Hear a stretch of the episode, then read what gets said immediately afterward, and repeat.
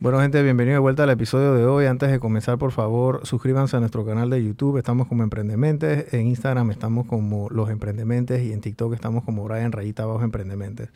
Sigan nuestro contenido y compártanlo. Y también sigan el contenido y compartan el contenido de nuestro invitado del día de hoy, que es la mejor manera de nosotros apoyar a los emprendedores. Eh, el, invitado del día de hoy, eh, la verdad es que, bueno, creo que hicimos un podcast antes de comenzar a grabar este, es el señor Marco Bocando. El señor Marco Bocando trabaja en la parte de mercadeo de Copa, pero antes de llegar a Copa, usted tuvo una vida antes de Copa, porque una carrera bien interesante, que estábamos conversando un poquito fuera de cámara.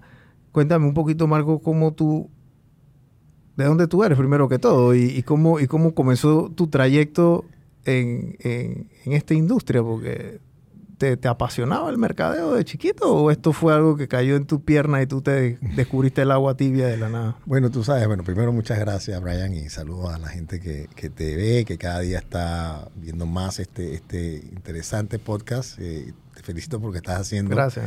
Estás, ayudando a mucha gente a, a ver los negocios de una forma distinta, un poco más seria, pero a la vez entretenida. Así que muy bien, sigue adelante. Mira, yo soy benemeño, yo soy venezolano panameño, yo tengo 14 años en Panamá, estoy cumpliendo este mes, estoy cumpliendo 14 años, septiembre, y muy agradecido con, Panamá por todo lo que me ha dado. Yo llegué aquí para trabajar con Copa Airlines como director de marketing de Copa, el que maneja el marketing de, la empresa desde hace ese tiempo, todo ese tiempo. Ahora estoy manejando marketing y lealtad también, el programa Connect Miles junto con, con un gran equipo y una líder excelente que trabaja conmigo allí. Y bueno, nada, marketing toda la vida, desde que yo, yo recuerdo, yo creo que eh, se dio cuando yo me fui de Venezuela a hacer, eh, a estudiar en Estados Unidos. Yo me gané, tuve la fortuna de ganarme una beca del gobierno venezolano que, que hizo una beca a nivel nacional, un programa bien bonito que se llamaba Galileo. para los talentos, especialmente en zonas populares en general. Ojo, aplicaba a todo el mundo, pero mi papá y mi mamá eran de clase media baja, yo no tenía... ¿Tú de qué parte de Venezuela eres? Del Zulia, Maracaibo. De Maracaibo. Maracucho, que son como chiricanos acá, yo no sé, yo, yo creo que soy más como chitreano, yo creo, yo creo que... pero, pero, digamos, de allá, a nivel nacional se hizo este tema, 9.000 personas participamos, estudiantes que tenían un GPA, un promedio interesante, y quedamos 100. Y de esos 9.000 quedamos 100 y de esos 100 nos fuimos 50 al exterior. Yo tuve la fortuna de irme a, la Universidad de Michigan, en Ann Arbor, y ahí, eh, antes de eso, hice un añito para prepararme en, un high school. Y ahí entendí mi, mi, primera clase de negocios. Y en esa primera clase de negocio, Mr. Brasson, me acuerdo yo, me habló de marketing. Y yo no tenía idea de lo que era el marketing. Yo había medio escuchado algo, pero yo pensaba que era publicidad, como mucha gente piensa que es publicidad. Y lo hablamos en el otro podcast. Eh, y cuando entendí que el marketing era muy integral, e, e incluía muchos temas fuera de, lo que es la publicidad, y la publicidad es simplemente el tipo de iceberg. Me encantó y quedé flechado. Y entonces dije, eso es lo que quiero hacer. Y, en la Universidad de Michigan, cuando entré allí, apunté a la escuela de negocios, Stephen Ross, de, la Universidad de Michigan, que tienes que aplicar una vez que estás ahí. Y logré entrar, gracias a Dios, y bueno, me gradué en ese programa que quedó número uno ese año en Estados Unidos eh, a nivel universitario gracias a Dios con honores. Y bueno, eso me ayudó a no pagar nada porque esa beca esa beca era era, por mérito era por mérito y además y además por notas. Y dependiendo del tipo de notas que tú sacaras tú ibas a pagar una porción vuelta o no ibas a pagar nada. Entonces yo como mi, familia no tenía los medios para pagar eso yo tenía que salir bien. Entonces gracias a Dios salí con distinción también y, no tenías muchos strikes era uno ya. Eso era. Entonces de verdad que digamos, cuando hablamos de oportunidades, traté de hacer lo mejor que pude con ella y, ahí, y ahí lo logré. Tuve la fortuna de hacerlo. Entonces, después de ahí volví a Venezuela, que era un poco el acuerdo con el gobierno, que tenías que volver a, Venezuela a dar un poco de, lo que aprendiste. Y estuve ocho años con Procter Gamble, Venezuela y Latinoamérica. Este, la, sede de Procter Gamble Latinoamérica también estaba allá, la que ahora está aquí en Costa del Este. Y tuvimos la oportunidad de trabajar ocho años muy, muy chéveres allí aportando a, a productos y servicios para Venezuela y para Latinoamérica, dando un poquito de vuelta de, agradecimiento.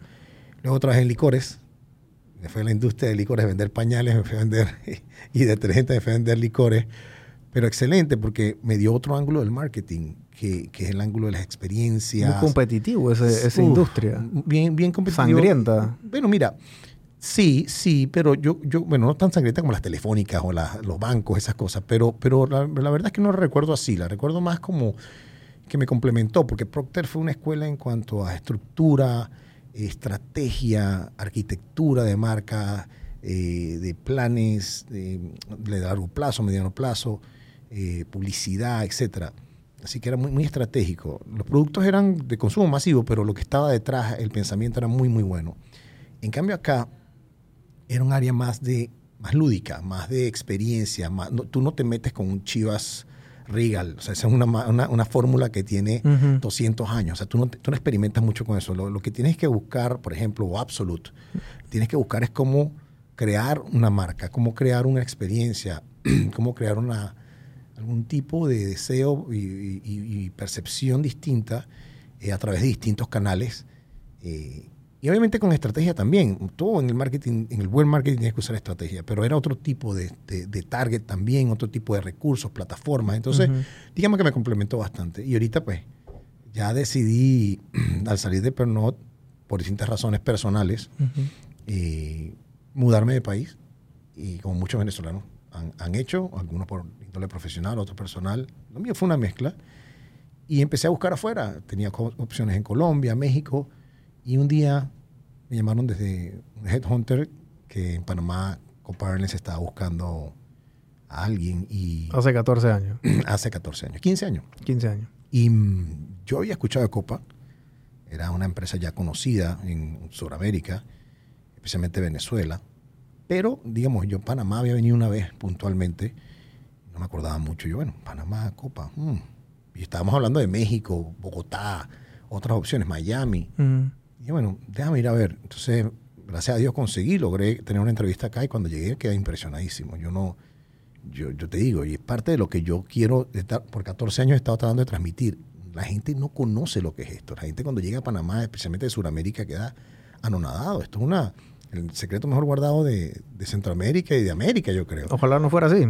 Bueno, ojalá no fuera así. Y es parte de lo que se está trabajando y estamos tratando de ayudar. Y por eso yo tengo, te lo comentaba temprano, Brian, yo tengo una obsesión porque se conozca Panamá y, y hemos trabajado, tenido la fortuna de trabajar mucho en eso, seguimos trabajando en eso. Eh, y gracias a Dios hemos logrado con Copa traer a mucha gente que no conocía este país y que lo conozca y lo disfrute. Porque para mí es una belleza, es una joya. Entonces yo quedé encantado, yo quedé flechado. Yo dije, bueno, yo pedí, bueno, capaz y me vengo por par de años mientras doy un salto a Miami. Y bueno, el resto es historia. Aquí estoy feliz y encantado de además trabajar por una empresa como Copa que es tan emblemática para el país y con unos valores, principios increíbles, ¿no? Tú, tú haces este salto y bueno, te, te, te vas de, de Venezuela, llegas aquí a Panamá y tú, tú llegas solo, llegas con tu familia, ¿cómo? Sí, llego, llego con mi familia en su momento. Bueno, llegué casado, después... Bueno, tuviste tuve- tus hijos acá. tu- ok. Exactamente. Eh, ya, ya estoy separado, pero mi hija, obviamente, panameña, bellísima. Y, y como dije yo, en su momento yo tenía la oportunidad de, de tenerla donde yo quisiera. Tengo, tengo familia y amigos en Estados Unidos, etcétera. Y fue una decisión muy consciente de dársela de vuelta a Panamá. Yo dije, mira, este, es- este es el mejor regalo que le puede dar a este país. O sea, el regalo que yo puedo dar. O sea, que es lo más preciado para mí, que es un hijo eh, tenerlo aquí, que sea panameña, porque eso siempre va a ser, no importa donde yo vaya, si es que voy a otro lado, porque no tengo esa, esa visión de salir de Panamá, porque me encanta Panamá. Pero si algún día me fuera o no, pues decir, hey, ella siempre va a ser el recuerdo de, de este país que me dio esta oportunidad tan bonita. Claro. ¿Y cómo, cómo fue eso llegando a... Co- Copa ya era una empresa pública. Sí, sí, sí, sí. ya, Copa- ya ellos estaban públicos. Sí, yo estaba en público, pero llegué, bueno, mira. O sea, trabajar, tú, bueno, porque Proctor también fue público. Proctor también es una empresa sí, pública. y Per- Pernod Ricard también era una Y empresa también, entonces, este, eh, pa- pa- para los que nos ven y entren un poquito en contexto, eh, una empresa pública es una empresa que va a la bolsa de Nueva York y, y- y es una empresa que, que- que- que- que tiene acciones. ¿no? Entonces, tú vas allá, compras acciones y tú escuchas siempre eso, de las acciones de las acciones de Copa, Es. las acciones de Tesla, esas, Es. esas son las acciones. ¿no? Eso, eso está en la bolsa de Nueva York. Eh, Y son públicas porque cualquier persona puede, puede. y son públicas porque, o sea, la palabra lo encasilla tan bien. Todas las finanzas de Copa son públicas, gente. O sea, ustedes pueden meterse y ustedes pueden ver eh, la proyección que dijo Copa hace cuatro meses y su corte de este cuarto. Y ustedes pueden ver si cumplió o no cumplió. Entonces eso es lo que hacen los analistas, ¿no? Ah, y este dice no sé qué. Y la acción de, y esto ya para que para cerrar esta parte, y la, y la acción no es el precio al día de hoy. Es la proyección de lo que la gente cree que va a ser. Exactamente. Entonces, para que, es otro episodio completo, es buenísimo. Entonces, eso, muy apasionante. Entrar a una de estas empresas, obviamente, es, es complicado porque siempre quieren el mejor talento siempre quieren el mejor talento. Y adicional a eso, cada una tiene su librito y su proceso. Exactamente. Y por eso es que están donde están, por libros y procesos. Cuando tú entras a Copa, tú no conocías tanto de la empresa, pero cuando entras y, te das cuenta de que, qué es lo que hay ahí. Claro, claro. ¿cómo, tú ves eso? A, mí, a mí me ayudó venir de esas otras empresas públicas. Procter Gamble es una empresa de 200 años, fue prácticamente la que inventó el marketing, el brand marketing, como dicen y, con muchos procesos, muy sólida a nivel mundial, 200 países. Entonces esa fue una gran escuela, esa fue mi primera gran escuela. Y luego Pernod también es otro, fue otro ángulo, porque Procter es la compañía quintessential americana, en Cincinnati, Midwest, o sea, tú sabes. Y Pernod es francesa, el sur de Francia. Pernod Ricard son dos licores este, que, que, son pastices que se venden en Francia muchísimo. Entonces, es totalmente distinto. Entonces, como quien dice, son, fueron experiencias a nivel de producto, de, cultura, de geografía, muy diferentes. Y yo digo que eso me preparó para lo que es Copa, que de alguna forma mi experiencia en Copa ha sido una mezcla de ambas cosas. Eh, está la parte estratégica, estructural, numérica de Procter, pero también está la parte, digamos, un poco lúdica, eh, todo este tema de turismo, patrocinio, música, eventos que tenías un poco en Pernod. Entonces, gracias a Dios, esa formación me ayudó mucho para esto. Entonces, yo me acuerdo cuando me preguntaba la Headhunter, la Casa Talentos que me entrevistó primero, mira, ¿cómo te sientes tú en ir o opcionar por Copa Airlines, en una aerolínea? Tú nunca has trabajado en aerolínea. Yo le dije, bueno, pero trabajé vendiendo pañales, detergente y guaro. Así que yo lo que digo es, yo, si yo hice eso, yo puedo trabajar en cualquier cosa. Entonces, el mercadeo es el mercadeo, los fundamentos son los mismos. Son los mismos, es como negocios, los fundamentos del negocio en general son los mismos, de prácticamente cualquier negocio, los más básicos y fundamentales. Ya después de ahí, toca pues aprender, como te decía yo fuera de las cámaras, la capacidad de aprender, esa es la, principal capacidad que uno tiene que tener, flexibilidad y capacidad. Entonces, bueno, también tengo que decir que tuve una excelente receptividad eh, por mis compañeros y por Panamá en general. Yo, de una vez me enamoré de Panamá y de, y de, Copa, de su talento, de su gente.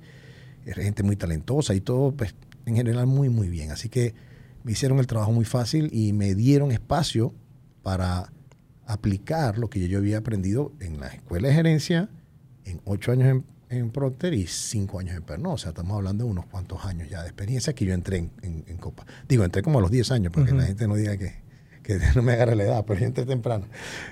Cuando tú agarras y tú has trabajado en marketing tantos años, eh, tú has visto la evolución de esta industria.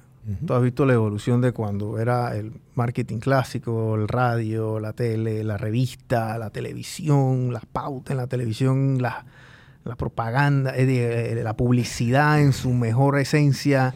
Eh, viene el tema de las redes sociales y yo creo que tú lo fuiste viendo, este tema de Facebook. Yo, yo cuando agarré Facebook yo era muy joven, o sea, yo tenía 17 años, eh, después viene el Instagram, pero tú, tú, tú ya tenías algo de, tiempo en, el ruedo.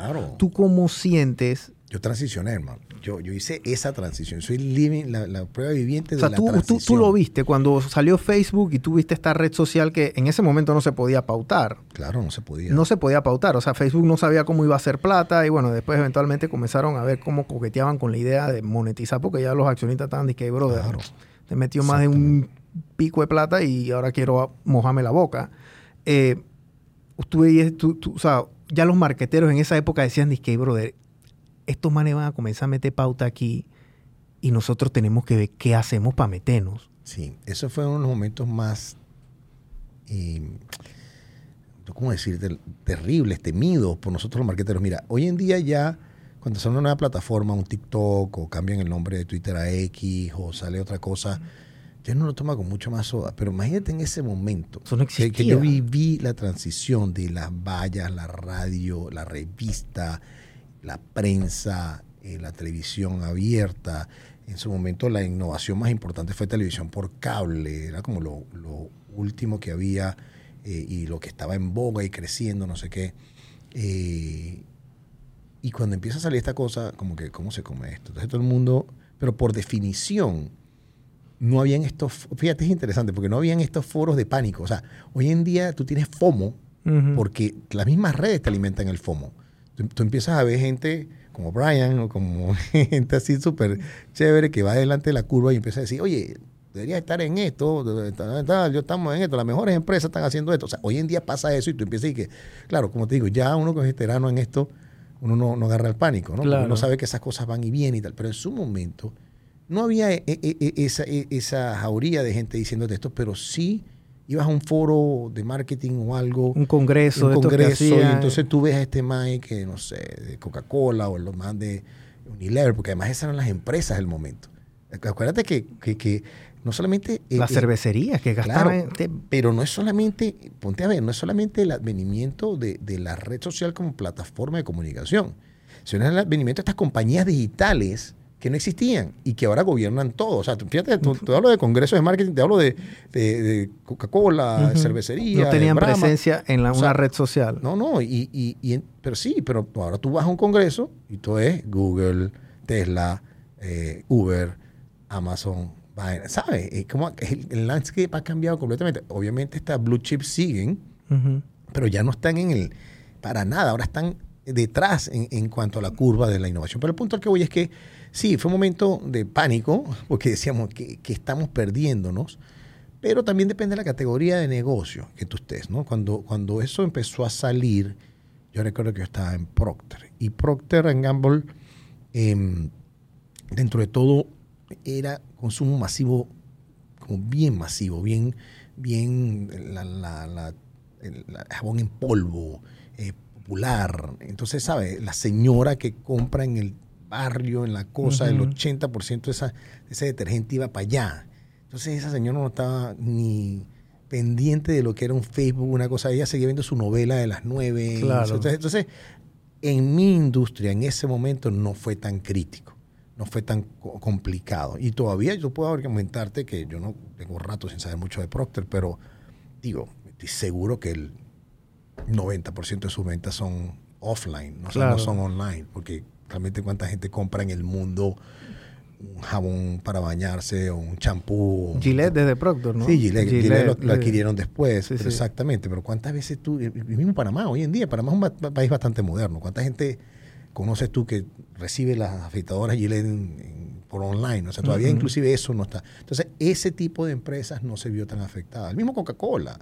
Coca-Cola vende, o sea, tú no compras un refresco Sí. una soda, o sea, que llame a la casa, en general. Entonces, igual lo que sí había que empezar a entenderlo para crear imagen. Pero bueno, yo, yo, y, y ojo, después cuando entré en Copa, debo decir que fue cuando empezó a ponerse más en boga la cosa y ahí empezamos a entender también lo de los, empezó a salir Search Engine con Google también, Search.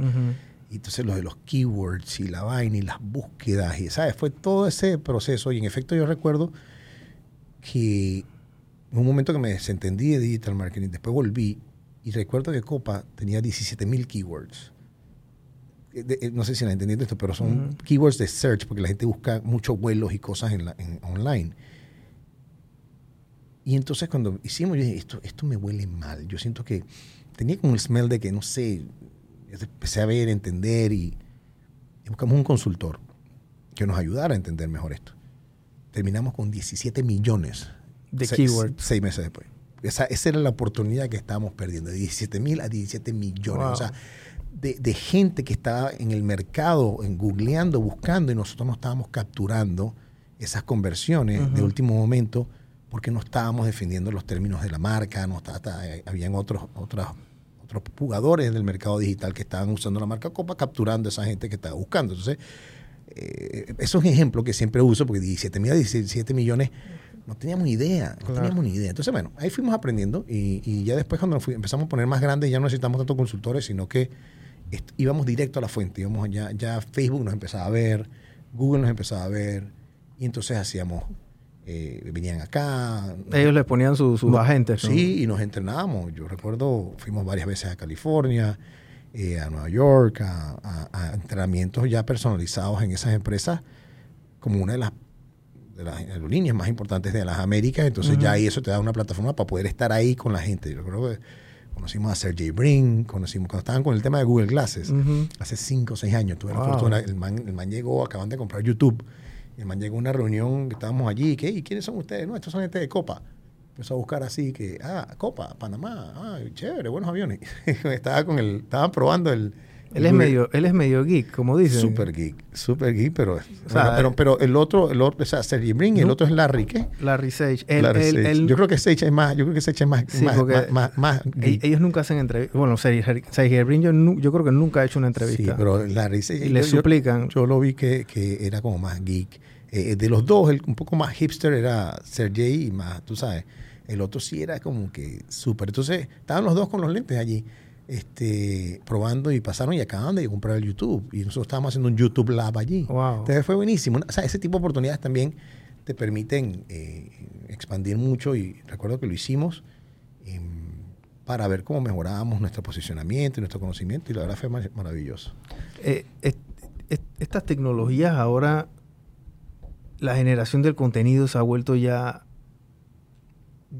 crucial, pues, o sea, ya una marca que no genera contenido básicamente como que queda en el olvido porque eh, las plataformas están diseñadas para ya, para, ya para facturar. Sí, sí, sí. Entonces, eh, Meta no te va a dar visualizaciones si tú no le pautas.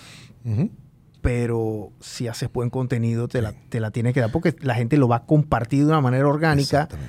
Que el contenido va por encima de, del algoritmo de que, bueno, no dejes que nadie vea esto, etcétera. Entonces, ya se ha vuelto es democrático en ese sentido. Es súper democrático. Entonces la generación de contenido básicamente se ha vuelto un casi todo para una visualización, para la pertenencia de la marca, para que yo sienta, dije, Copa me entiende.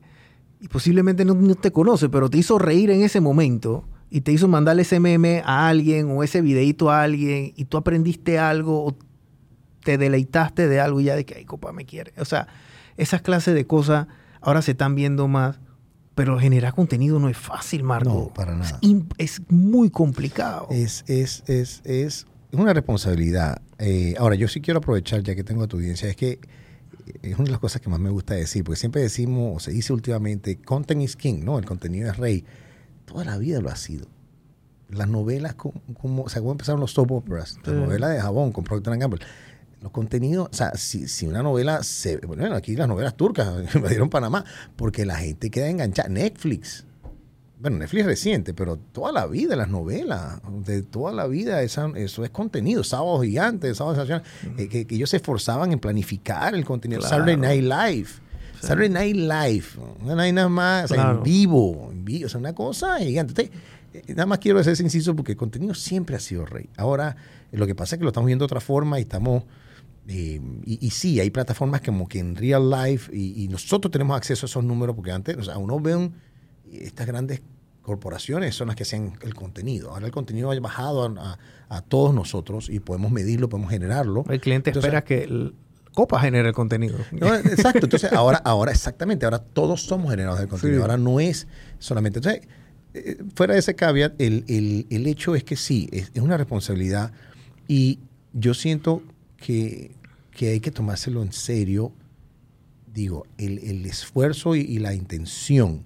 Luego, lo que salga y el contenido que hay que hacer, hay que hacerlo como sea, si es alegre, si es cordial, si es serio, si es, para distintas ocasiones hay distinto contenido. Pero el proceso hay que tomárselo en serio y disciplinadamente, como hablamos ahora también fuera del podcast. O sea, el contenido que tú estás haciendo, que te preparas, haces un guion, ¿sabes? Tienes que saber qué vas a hablar, tienes que buscar un ángulo específico, porque mucha gente está hablando de cosas que tú estás hablando. Entonces también qué ángulo vas a tocar, qué, qué, vena, qué vena vas a, impactar. Entonces, nosotros nos tomamos eso muy en serio. Y dependiendo, y esa es la métrica que estamos viendo. Antes era seguidores, ahora estamos viendo engagement principalmente, shares, la gente que comparte, la gente que guarda, que es lo que, bueno, eso es algo que no, estoy diciendo... estadísticas básicas ahí dentro de la... Pero digo, antes todo el mundo estaba en followers y la, mucha gente que, que está empezando en estos followers, eso es importante. No es que no es importante, porque tienes que tener una base.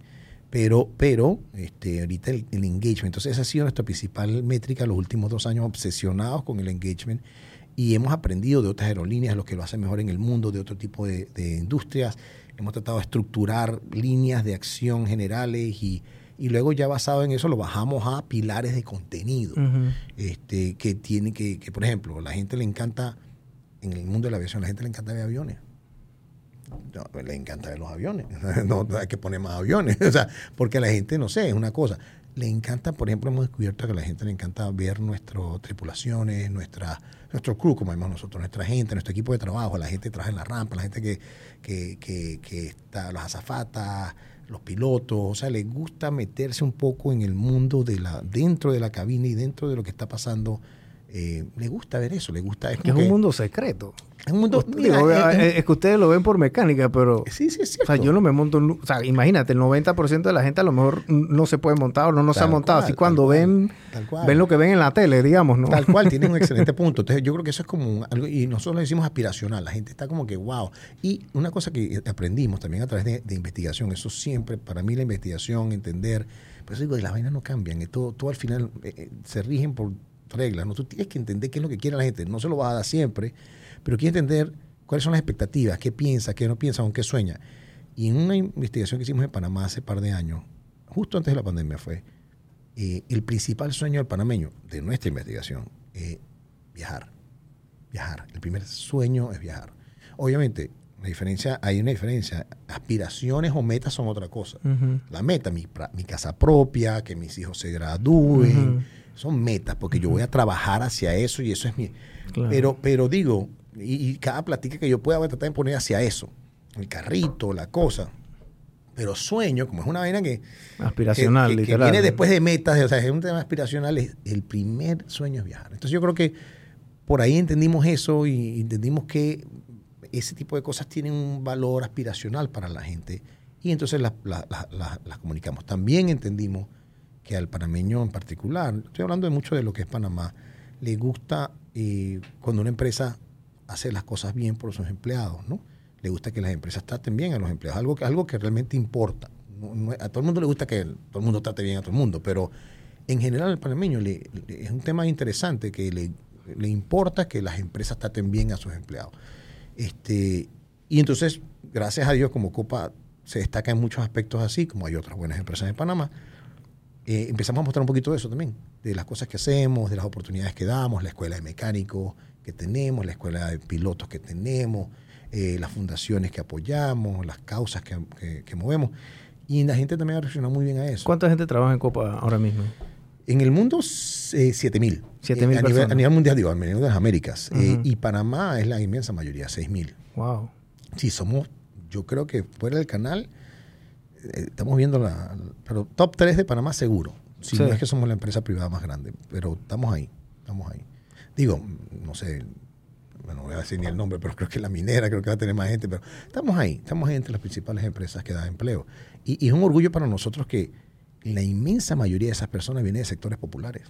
La gente a veces piensa, oye, Copa, Costa del Este, este, tú sabes, ¿no? Cualquier, cualquier adjetivo internacional, yeye, no sé. de aerolínea, pues. Pero el 80% por lo menos de la gente que trabaja con nosotros aquí en Panamá son pelados, la mayoría jóvenes, eh, que vienen de clases y sectores populares. Y, uno de los orgullos que tenemos es que le cambiamos la vida a esos pelados, en muchos sentidos. Porque imagínate tú un pelado que venga de San Miguelito, de la chorrera, de, no sé, del chorrillo, que, que, bueno, que fue creciendo con buenos valores, lo educaron, sus padres hicieron su mejor esfuerzo para que saliera adelante, el pelado eh, inteligente, dedicado, pero dentro de todo, dentro de su ámbito, pues. Y que ese pelado entre a Copa, lo entrenemos tres meses y de repente el man empieza a trabajar y se va a Las Vegas, o se va a Nueva York, o se va a Toronto, o se va, tú sabes, a Sao Paulo una persona que probablemente había ido cuando mucho a David. Claro. O a Chepo, o a ¿sabes? Este man Y va porque es parte del beneficio que tienen ustedes como... bueno, no. Eh, o, entrenamiento. Si, es un, si es un flight attendant, si es un... Ah, bueno. Si es una zafata o un piloto, O sea, estás hablando de que, de, para que entiendas, de, de la, la tripulación, digámoslo así, o sea, lo que son azafatas o azafatos, pues, o sea, sobrecargos, es, la, Ujú. es la palabra correcta. Eh, hablan de más de 2.000 personas, Wow. de las 6.000, y, y los pilotos son 1.200 por ahí. Estás hablando de más de la mitad, son personas que están viajando.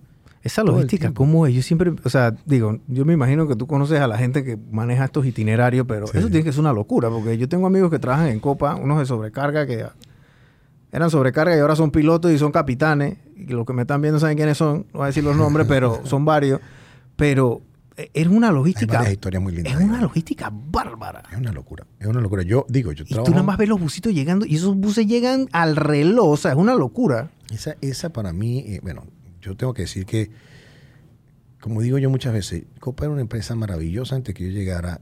Sigue siendo aún más maravillosa en el punto de vista admirable, desde el punto de vista logístico y las cosas que se han logrado. Y yo lo que vine a hacer con mi equipo es a tratar de contar un poco esa historia, ¿no? Pero los verdaderos héroes son esos, o sea, los que manejan todo este tema de, bueno, primero, es que es una cadena, es una cadena porque también la gente que planifica los itinerarios, hacia dónde vamos, hacia dónde volamos, es ese trabajo de definir eh, a dónde volamos, cuántos aviones necesitamos y que sea la capacidad correcta, que sea el número no, ni tanto ni poco. ¿Cuántas para- rutas tiene Copa ahora mismo? Ahorita volamos a 83 eh, destinos, creo que por 82. El 83. último, ¿cuál fue? Baltimore, que yo vi que... El último fue Austin, que me tocó a mí Ah, abrirlo. Austin, que me Austin. tocaba- tuve la fortuna de ir a abrirlo yo. Pero realmente el último de este año, que ya está en venta y ya fue anunciado, es Barquisimeto, Venezuela. Ok. Casualmente, la, la cuarta ciudad más grande de Venezuela. La, sí, la cuarta ciudad más grande. eh, que es un mercado interesante y va a abrir el 17 de octubre. Ok. Entonces, pero sí, eh, definitivamente, bueno, en- con Austin ya 15 ciudades en Estados Unidos. Una locura, o sea, 15 ciudades. ¿Cuál fue la primera? Miami. Miami. Sí, sí, Miami. Fue Miami. Eh, No, no, no. du- du- Dudé un segundo, pero sí, Miami. Fue Miami. Y bueno, imagínate. Baltimore, Austin. eh, tenemos una cantidad. New York, ¿sabes? Las Vegas, Fort Lauderdale, Tampa, Orlando. Sí, California, Cali- bueno, Los. Ángeles, San Francisco. eh, Exactamente. Chicago. eh, Nueva York, eh, Chicago, Bos- Boston. Boston. Sí, señor. Este, y bueno, seguimos explorando, ¿no? Pero, pero la verdad es que el tema de la operación es increíble. Eh, y ahí viene la gente que planifica las rutas, la gente que opera en el aeropuerto, que, que, o sea, que tiene todo este tema, la gente de la rampa, eh, que, que coordina todo esto. Imagínate tú, un avión de copas tiene que ser lim- eh, limpiado en... Es como un pit stop, es como literalmente un pit stop a... ta, ta, ta, ta, ta, entra en cubo rapidito a limpiar, pa, pa, pa, porque lo- los stops en Copa, en el aeropuerto de Tucumán en general, de que un avión pisa y se vuelve a ir en general, esto es un promedio alrededor de 45 50 minutos. Entonces tiene que entrar la gente a limpiar bien, pa, pa, pa, tiene que estar todo listo y seguir y montar la comida nueva. o sea, Claro. Y además, quizás más impresionante, como tú dijiste, las maletas. O sea, un avión puede- de copa puede tener entre 15 y 20 nacionalidades distintas en any given moment. Entonces imagínate tú, el, que viene una maleta, viene un avión, vienen de esas, de 150 personas, vienen 20 de Maracaibo, vienen 10 de Paraguay, vienen para llenar un avión que se va a Las Vegas, por decirlo. Ujú. Vienen 20 de, de Uruguay, vienen 15 de, de Sao Paulo. que- entonces, el conseguir a todas esas maletas, asegurarse rápidamente, estamos hablando de que el reloj empezó a correr, por eso digo el pit stop. Recoger todas esas maletas, entonces, identificar muy bien cuáles son, agruparlas, mandarlas a este avión, que tenemos prácticamente 90 aviones, ¿sabes? Y son 350 vuelos al día. Está muy claro. El hacer- 350 vuelos al día. 360 ya, diarios. Entonces, el, el- el hacer eso rápido, bien y, a- y- y lograr que los aviones salgan a tiempo y seas la número top 3 en el mundo en puntualidad, top 5, es una locura. Sí, yo no, yo no puedo. Es más, yo vi, yo vi un Te ranking. invito cuando quieras para que veamos cómo funciona eso. Me encantaría. Yo, yo vi un ranking de una empresa que tiene lockers en los aeropuertos. No sé si tú lo llegaste a ver. No, no sé. Fue un ranking de una empresa que tiene un que hace lockers o tiene lockers de estos en, en aeropuertos de toda sí, parte sí. del mundo. Y, y Copa quedó, creo que de primero o de segundo en puntualidad. Ah, sí, sí. o sí, pero sí, dije sí, sí. por décimas por encima de Singapore Airlines, una cosa así. Sí, pero, o sea, pero No, nosotros estamos ahí en el juego. Mira, ya eso es, gracias a Dios, tenemos ocho años seguidos siendo la más punta en Latinoamérica a nivel mundial. Ya nuestro tema, como decimos, y con mucho respeto y humildad, pero yo soy el de marketing, así que lo puedo decir. Ya nosotros no nos enfocamos en Latinoamérica. Nuestro tema es cómo somos la número uno del mundo. Ojo, lo queremos hacer por nuestros pasajeros. Esa es nuestra mantra y antes que hubiese rankings y ratings, nosotros estábamos haciéndolo así. Pero bueno, es como un tema de poder, ¿sabes? Como equipo motivarnos a hacer lo mejor posible. Eh, hay por ahí una aerolínea allá en Indonesia que, que nos tiene un poquito el, el, nos tiene el piecito ahí, pero, pero siempre estamos ahí de número dos, número tres, número, ¿sabes? Top 5 del mundo. Siempre, siempre estamos, y bueno, Latinoamérica siempre procuramos ser la número uno. Es nuestra, nuestra principal promesa es la puntualidad. Y bueno, que, que tu maleta llegue a tiempo, que, tu, que el servicio sea cordial, que no haya sorpresas en tu viaje. O sea, nosotros no somos una empresa, mucha gente a veces me dice amigos eh, que volaron a Europa, Turkish, no sé qué, hey, mira la comida, mira el lounge, mira el chef, mira el vino. Yo, man, la verdad es que el éxito de la empresa de Copa se trata de hacer las cosas fundamentales bien, Mm. bien. Y eso también es parte, eso aplica a todo, tú sabes, en los negocios. O sea, hay que hacerlo fundamental bien. O sea, tú pones, una- igual una cuenta de Instagram, te pones a pifiar. O sea, si no atacas los fundamentales en Sí. general de lo que tienes que hacer, en cualquier negocio, tú puedes tener un restaurante, tú puedes- tienes que tener los costos bajo control, los inventarios, las cosas, tienes que servir bien la comida. Ahora, después tienes una decoración linda y después tienes un tipo, un pianista, un saxofonista. Eso ya son bells and whistles. Lo importante es lo básico y lo fundamental. Y yo creo que Copa ha entendido muy bien eso. Este, y siempre trata de ser fuerte en eso, que es lo que realmente sabemos que le importa a la gente. No es porque, es porque, no es porque es más barato eso, no, es porque es lo que le importa a la gente. La industria de la aerolínea, gente, para que, nada para que se imaginen, hay muchas empresas que comienzan una vida de negocio en el tema de las aerolíneas. Y tú pensarías de que, bueno, entre más tiempo tengo haciendo aerolínea, mejor me vuelvo. Y no es así. Porque hay un tema de costo. O sea, hay maestrías en el mundo que se dedican solamente a sacar costo de, de, de esa índole.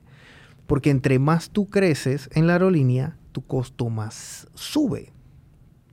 Hay muchas cosas desde o sea, un Impact- avión tiene Que impactan. impactan. O sea, el avión, por ejemplo, ahí ha- habían aerolíneas en el mundo, por lo menos American tenía eh, eh, y muchas de estas que tenían diferentes clases de avión, entonces tenían que tener un Claro. mecánico para este, un mecánico para el otro, un mecánico- Claro, todo eso afecta, eso afecta también entonces el costo del pasaje, porque tú estás en, una, en, un- en una industria de que nadie, como que nadie se corta la cabeza, pero, as- pero a la vez todo el Sí. mundo quiere Claro, un piso de pay.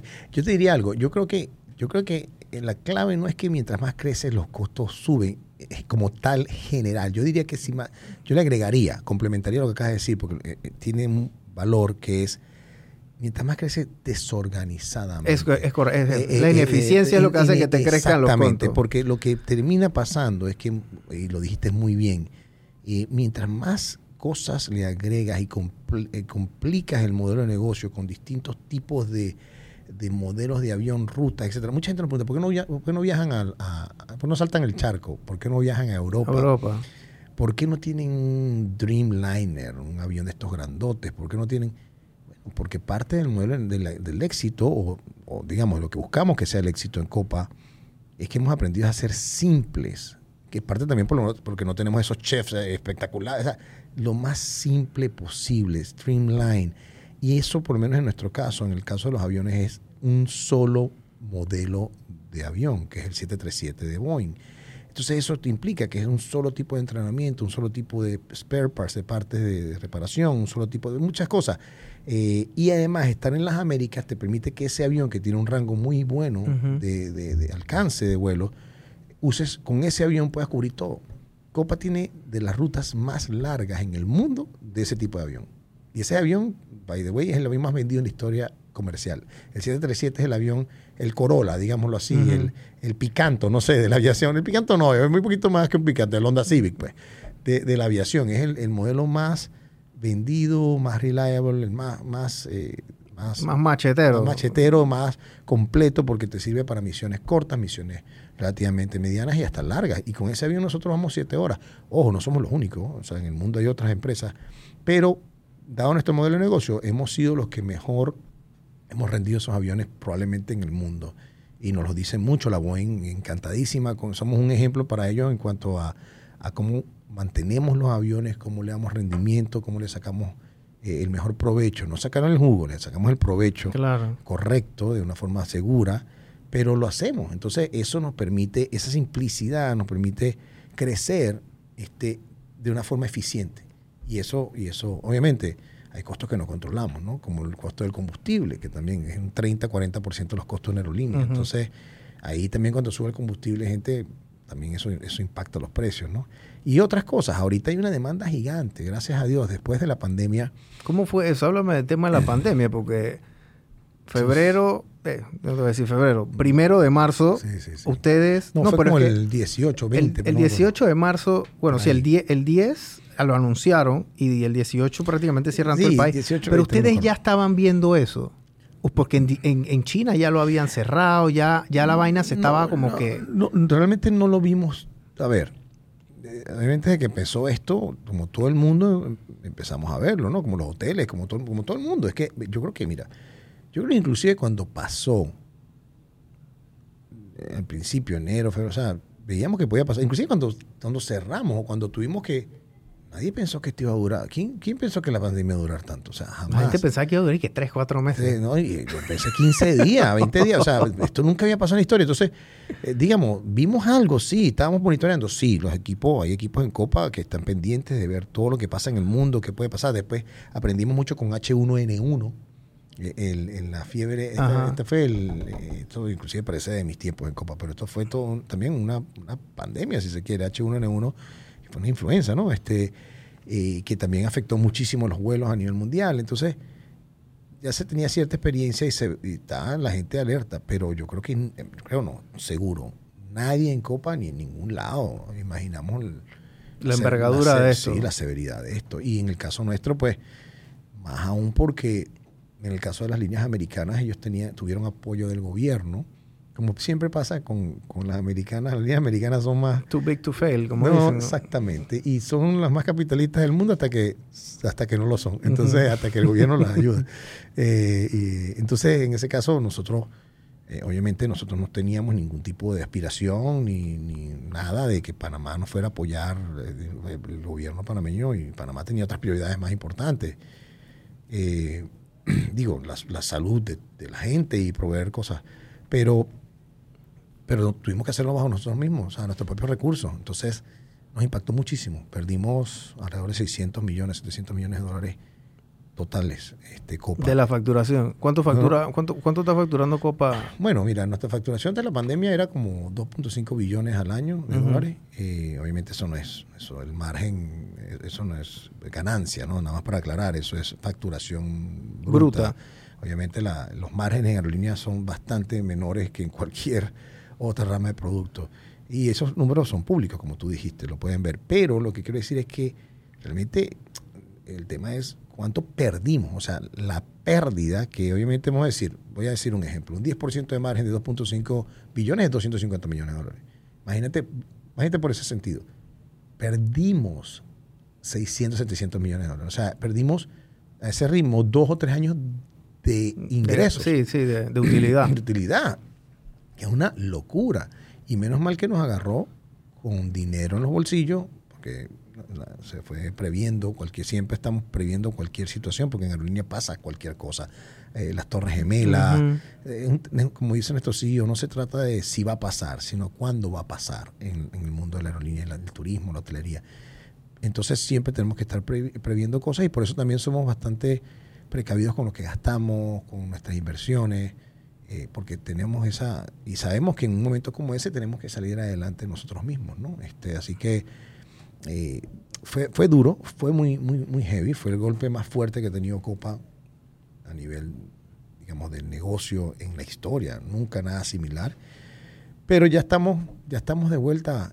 La, gente, en, par- en parte, debido a que saliendo de la pandemia, el mundo, la gente decidió salir, volar, reconectarse. O sea, yo creo que la pandemia cambió para siempre el concepto de, si bien es cierto, el tema del Zoom y el Teams y la cosa, para trabajo y cosas, pero también el otro efecto que tuvo, distinto y complementario, es que ahora yo te quiero ver. O sea, mi, mam- mi abuela está allá, pero yo quiero ir a verla antes que se me muera, porque cualquier enfermedad, o sea, yo, y la gente ya, ya el viaje pasó de ser una ocasión especial que tú reunías dos o tres veces, dos veces Ahora al es de que año. porque sí y ya. Ya, ya- ya el viajar es parte de la gente, ya no es que el viaje familiar una vez al año hay que ahorrar para... Ya, la- ya el viaje, y especialmente en un país como Panamá, debo decir también, ¿ah? que, que tenemos la fortuna, y me incluyo porque yo soy empleado de Copa, pero mañana puede ser que no lo sea. Este, tenemos la fortuna de tener una aerolínea aquí que tiene un hub y que Sí. tiene todos estos destinos al alcance de la mano. Entonces, para el panameño, los que residimos aquí es mucho más fácil viajar y, y es parte de, de- de lo que somos. Aquí a cada rato ah, hay gente que vuela para todos lados, para todas cosas. Entonces, eso es parte también de lo, de lo, de lo bonito. Entonces, sí, em- estamos, estamos ya mejor, mucho mejor, gracias a Dios. Y gracias en parte que la gente está decidiendo volar.